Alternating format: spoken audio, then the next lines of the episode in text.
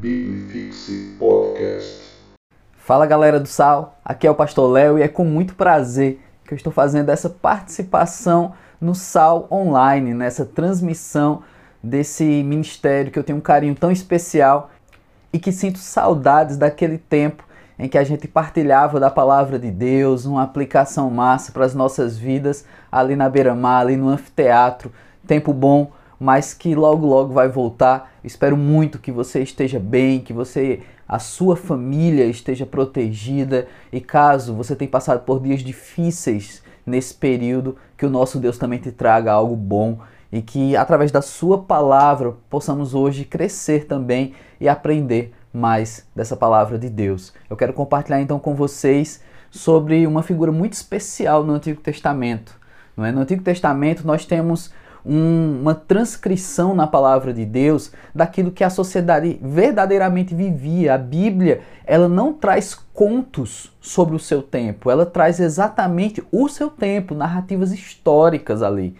E dentro dessas narrativas históricas, a gente tem algo que é combatido por muitas pessoas hoje, que é uma sociedade patriarcal não é? E como isso naquele tempo era presente, como isso era predominante. E da pessoa que eu vou falar hoje, tem muito disso na sua história, no seu contexto, não é? Essa figura, ela se chama Ruth e está lá no Antigo Testamento, né? Um livro muito curto, mas com uma história muito cheia de detalhes, de reviravoltas, não é? Como um bom filme ou uma boa série, mas também uma história que tem muito ensinamento, inclusive da parte de Deus, tanto para a vida dela, né, da sua sogra, quanto para as nossas vidas hoje. Então temos muito a aprender.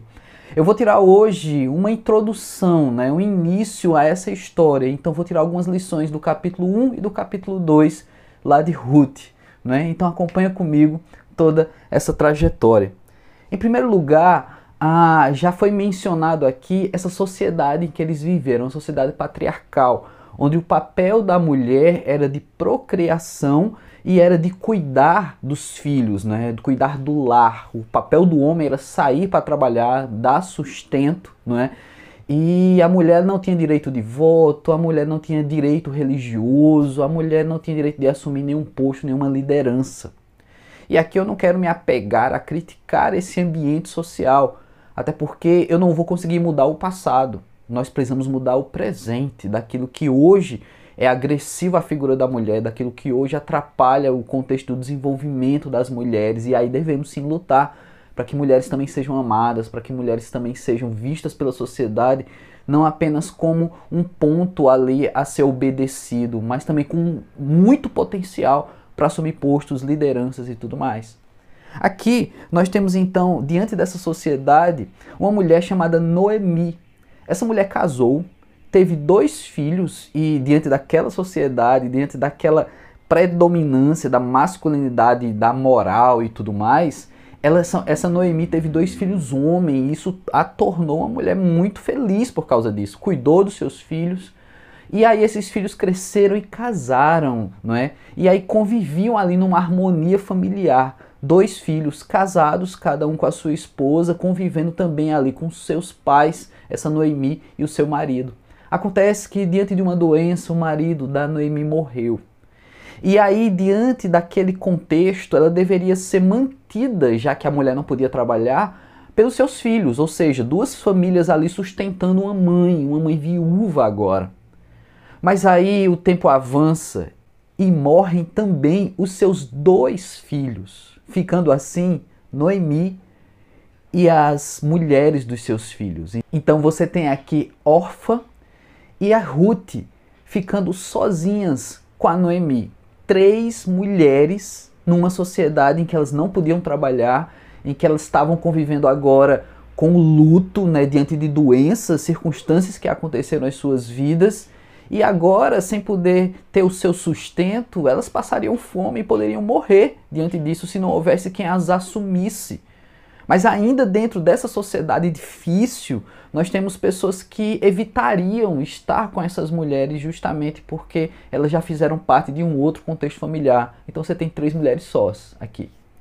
E aí, ainda dentro desse contexto do primeiro capítulo, a Noemi, inteligentemente, para proteger essas mulheres, ela diz: olha, volte para suas famílias, voltem para suas vidas. Quem sabe vocês têm um novo casamento lá, porque eu já sou velha, não é? E nós não temos sustento. Noemi, nesse entendimento, ela estava optando por morrer sozinha do que levar mais duas consigo, porque aquelas duas ainda tinham um background familiar e aquelas pessoas poderiam ser recebidas novamente pelas suas casas. E assim, Orfa foi voltou para sua casa, né? E a Ruth, ela não quis voltar. Ruth, ela olhou para Noemi e disse: Olha, eu quero ficar com você, né? Eu quero permanecer nessa luta e, e, tentar viver dessa forma, não é? E estar com você. E tem um texto muito conhecido, e daqui a pouco eu vou dizer o motivo que ele é conhecido, que diz assim: está lá em Ruth, capítulo 1, versículo 16.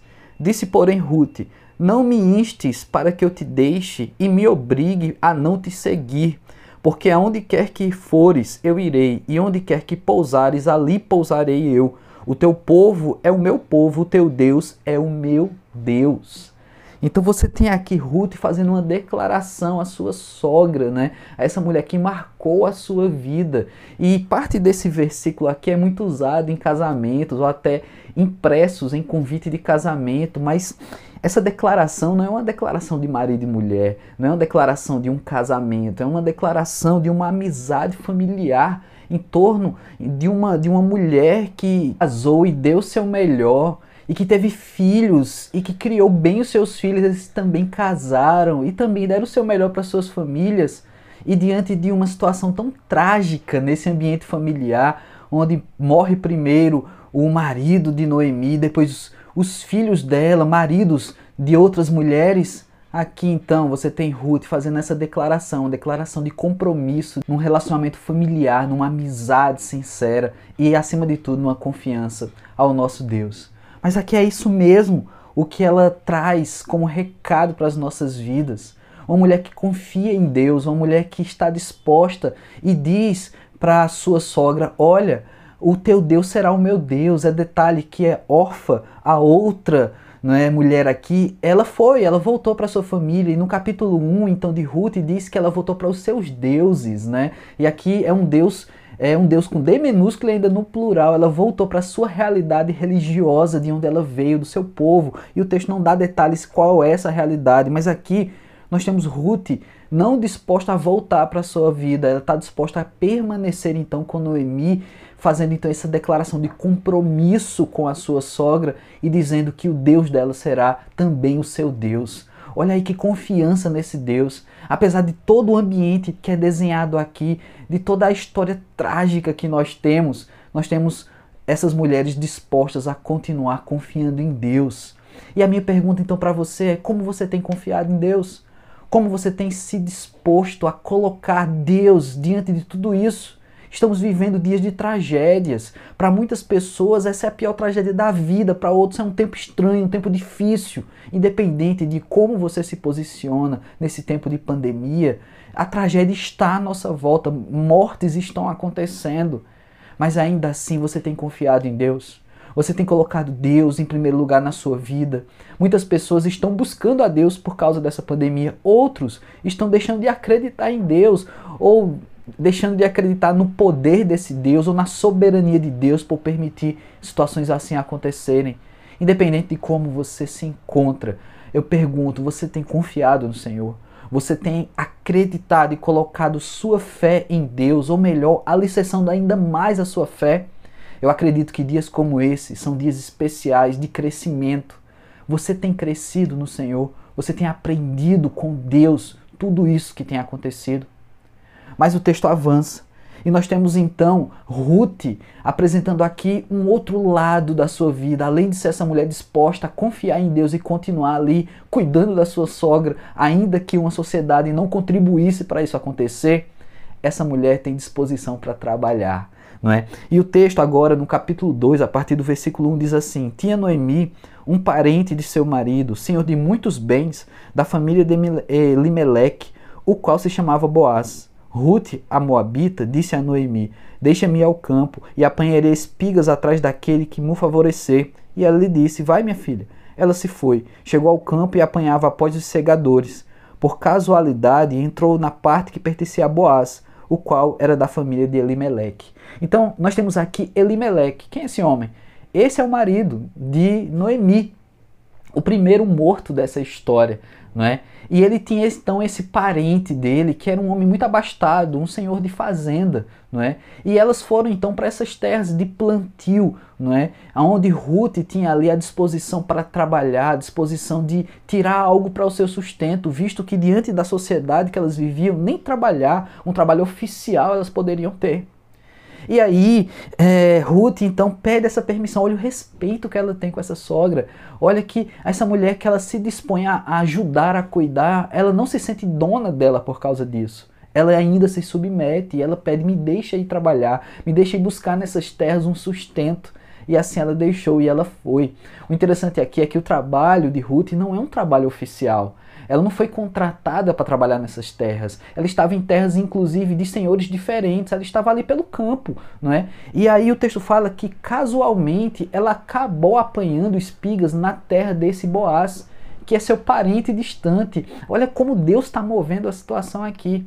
E aí, apanhando essas espigas, o trabalho dela não era chegar na, na colheita e participar ali, não. O texto fala aqui que ela ia depois daqueles que colheram, ou seja, as espigas que ficavam para trás ou que caíam pelo chão, espigas abandonadas, muitas vezes por estarem feias, por não terem crescido totalmente, espigas deixadas para trás era o trabalho então de Ruth, era colher isso que ficava para trás. Um trabalho de excelência, sim, mas de um cuidado para quem pensa na fartura, uma pessoa que colhia os restos. Mas ela se achava digna de pelo menos ter o que comer, e assim ela foi, e assim ela foi fazer esse trabalho de colher. Olha que disposição. Ela não tinha aqui o grande trabalho, ela não recebeu um grande posto, ela não se tornou aqui uma diretora de uma empresa ela recebeu aqui simplesmente aquilo que era deixado para trás, porque o que havia no coração dessa mulher era disposição para trabalhar. E aí eu te pergunto: você tem disposição para trabalhar? Você está disposto a enfrentar um novo desafio nesse tempo?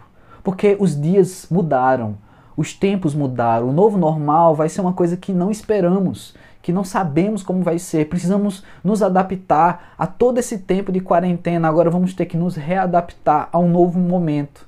E uma das palavras que tem norteado a vida das pessoas é reinvenção. Nós precisamos nos reinventar. Você que perdeu seu emprego, você que perdeu seu ganha-pão, você tem que se virar para de algum modo você conseguir um sustento, assim como aconteceu com Ruth, para trazer um sustento para sua casa. Mas talvez você que esteja acomodado e tenha mantido seu emprego, seu ganha-pão, graças a Deus por isso, você precisa saber disso também. Você tem que se reinventar. Nós não podemos ficar parados. Uma situação como essa acontecendo no mundo inteiro não pode nos deixar parados acreditando que está tudo bem, tudo vai voltar ao normal. Não vai. Não é? Então você precisa ter essa disposição para trabalhar, essa disposição para se reinventar, para estudar, para se capacitar. E tem tanto aí, tem, tem muitas fontes de conhecimento, de pesquisa, muitas fontes de capacitação. E o que você tem feito? O que você tem esperado? Ou será que você só tem esperado? Não é? É tempo de nos renovar, é tempo de levantar e fazer algo novo. Eu sei que os dias que estamos passando muitas vezes nos coloca para baixo, nos faz pensar que nada vale a pena, que está tudo assim, um verdadeiro niilismo. Não, para com isso.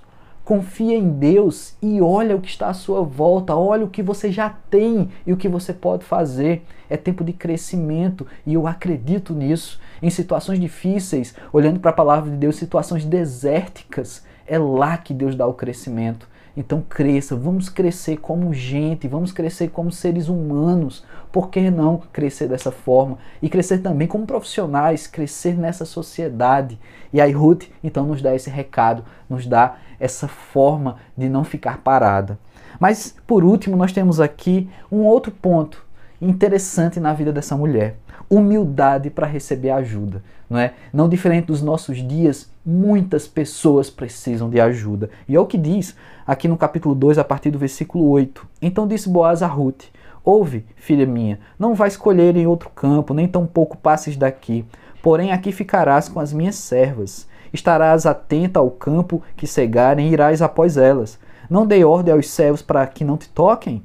Quando tiveres sede, vai às vasilhas e bebe do que os servos tiraram Então ela, inclinando-se o rosto em terra, disse: Como é que me favoreces e fazes caso de mim, sendo eu estrangeira? Respondeu Boaz e lhe disse: Bem me contaram tudo quanto fizeste a tua sogra, depois da morte do teu marido, e como deixaste teu pai, a tua mãe, a tua terra onde nasceste, e vieste para um povo que dantes não conhecias. Então nós temos aqui alguém disposto a ajudar. E nesses dias que nós estamos vivendo, tem tanta gente precisando de ajuda. Mas esse texto não apresenta apenas quem precisa de ajuda. Esse texto apresenta também quem está disposto a ajudar. E é interessante que a humildade de Ruth para receber essa ajuda e aceitar essa ajuda, apesar do questionamento que ela faz, é também é vista aqui por outra perspectiva a partir de Boaz, porque ele também tem humildade para ajudar. Aquele que precisa ter humildade para ajudar, que nesses dias estão passando dias melhores do que outras pessoas, precisam entender que a ajuda não é para receber aplausos. Você tem que ajudar porque pessoas precisam de você e que de repente você já é abençoado por Deus e por que não abençoar outras pessoas? Então aquele que ajuda também precisa de humildade. Mas aqui o centro é Ruth. E essa mulher então, ela é abordada por esse Senhor dizendo assim: "Olha, não vá para outras terras, fique aqui, Continue fazendo esse trabalho e você pode beber da água das servas, você pode comer o alimento das servas, ou seja, ele está dando aqui um, um, tipo de contrato para Ruth, está permitindo que ela trabalhe agora oficialmente nessas terras. E aí Ruth questiona, mas como assim? Como é que o Senhor faz isso por mim? O Senhor nem me conhece, nem sabe de onde eu venho. E aí a gente tem aqui a importância da notícia que se espalha, né? A gente tem muita fofoca por aí, né? Mas aqui essa história, a notícia da história que se espalha é daquilo que Ruth fez pela sua sogra, ou seja, uma boa história para contar. E como a gente precisa de boas histórias, né, nesses dias. Então essa história fala que Ruth cuidou da sua sogra, tendo a oportunidade de ir embora, de voltar para sua família, para sua casa e começar uma nova vida, que ela não quis fazer isso. Olha que coisa impressionante. A humildade desse senhor Boaz parte da, do conhecimento que ele tem do tipo de vida que essa mulher escolheu viver, uma vida exemplar, ele escolheu cuidar e não abandonar uma idosa já viúva até a morte. E aí ele diz: Olha, a gente tem conhecimento da sua história, de que você fez pela sua sogra, de que você não quis voltar para sua terra e que ainda está em outras terras, terras estranhas, trabalhando, se dispondo a fazer algo para manter a sua vida. Por isso, eu quero cuidar de você. Essa história não para aqui, tem muito mais à frente, não é? E eu quero agradecer demais a minha esposa Simone, que me ajudou no preparo disso aqui tudo, porque ela estudou recentemente Ruth e todo esse texto para o seu pequeno grupo. E hoje eu tenho do meu lado aqui a minha esposa, que é tão conhecedora desse texto, e ela me deu um norte para caminhar nesse texto. Eu quero agradecer demais a ela. Então nós temos aqui Ruth fazendo tudo isso e ainda tendo essa humildade para receber ajuda, não é? Então como é que você se encontra? Nesses dias muita gente precisa de ajuda. Nesses dias muitas pessoas estão passando verdadeira necessidade, mas tem um orgulhozinho que diz: "Puxa vida, eu sempre lutei, eu sempre batalhei", mas muitas pessoas estão sendo privadas até de lutar e batalhar. Você precisa de ajuda. Você precisa de suporte financeiro, de alimento, de oportunidade para trabalhar, de, de, de oportunidade para crescer. É tempo também de ser ajudado. Então fale, compartilhe. Eu louvo demais a Deus pelas igrejas que estão despertando para isso. Muitas igrejas que já faziam um trabalho social ampliaram o seu campo de alcance a esse trabalho, alcançando novas pessoas em novas realidades muitas igrejas cuidando dos seus próprios membros, porque também pessoas que já tinham uma certa condição, muitos perderam tudo nesse tempo. Igrejas que às vezes não faziam nenhum trabalho social e que agora despertaram. Então busque ajuda, não somente de igreja, mas nós temos empresários, profissionais que estão passando um tempo melhor, artistas, não é, que estão podendo ajudar, mas não fique calado, não seja orgulhoso num tempo como esse, busque ajuda.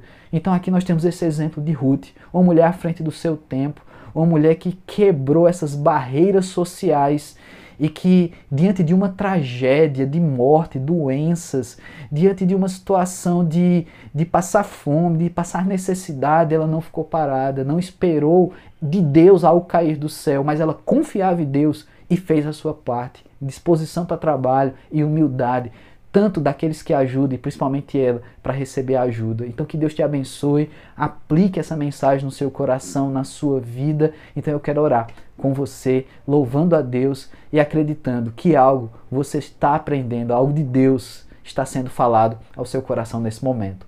Deus amado, nós queremos te agradecer, ó Pai. Te agradecer pela tua palavra, Senhor Deus, te agradecer por cada vida que está participando desse culto, que está te cultuando, Senhor Deus, junto com o Sal, participando desse momento de reflexão, Senhor Deus, porque de algum modo isso chega até nós, ó Pai, e é pura misericórdia tua, Senhor Deus, te louvar por essa tecnologia que não nos deixa, ó Pai, cegos diante de tudo isso e podemos ouvir, aprender, crescer na tua palavra. Agradecer pela tua palavra também, Senhor Deus. Ó Pai, vai, Toca cada coração que está me ouvindo agora, Senhor Deus. Fala poderosamente, ó Pai. Amplia, Senhor Deus, o conhecimento. Aumenta, Senhor Deus, a disposição, ó Pai, para se renovar, para trabalhar. Dá humildade, Senhor Deus, seja para ajudar ou para receber ajuda. Mas que acima de tudo, ó Pai, essa vida que me ouve agora, não perca as esperanças em Ti, não perca a confiança em Ti, pois Tu és todo-poderoso, Senhor Deus. Tu és soberano, ó Pai. Não podemos explicar tudo isso que está acontecendo, ó Deus, e nem queremos toda a tua explicação, mas sabemos que podemos continuar confiando em Ti. Então, obrigado, Deus, por tudo isso, ó Pai. Eu te peço então que esse toque no coração desse que me ouve, dessa vida que de repente está sem esperança, dessa pessoa que está sem trabalho, que está desesperado, Senhor Deus, dessa vida, ó Pai, de repente dessa mulher, Senhor Deus, que vê em Ruth um exemplo de mulher, ó Pai, e sabe que pode fazer diferença, Senhor Deus dessa família, ó Pai, que de repente numa casa inteira está passando por necessidade, Senhor Deus. Abre os olhos, ó Pai, desperta ajuda, Senhor Deus, e que ninguém, ó Pai, passe desapercebido de tudo isso que nós temos falado aqui, Senhor Deus. Em nome de Jesus, abençoa o Sal, essa equipe, a sua liderança, cada um que se dispõe, que sai de casa, Senhor Deus, que que corre riscos, ó Pai, para estar transmitindo, preparando, Senhor Deus, editando, ó Pai. Cuida dessa galera, Senhor Deus, que através das canções, dessa palavra, tudo que é feito aqui, Senhor Deus, a gente te adore, te louve, mas também comunique da tua palavra a essas vidas que nos ouvem agora, Senhor Deus. Toca cada coração agora, de maneira muito especial. Protege e abençoa esses que têm trabalhado para que o Evangelho não fique apenas guardado, Senhor Deus, mas continue sendo espalhado, Senhor Deus. E abençoa o sal, abençoa, Senhor Deus, o retorno no futuro aí no anfiteatro, Senhor Deus. Nos dá dias melhores, ó Pai, aqui em Fortaleza, no Brasil, no mundo, Senhor Deus. Essa é a minha oração, em nome de Jesus Cristo. Amém. Muito obrigado, galera. Deus abençoe vocês. Biblifixe Podcast.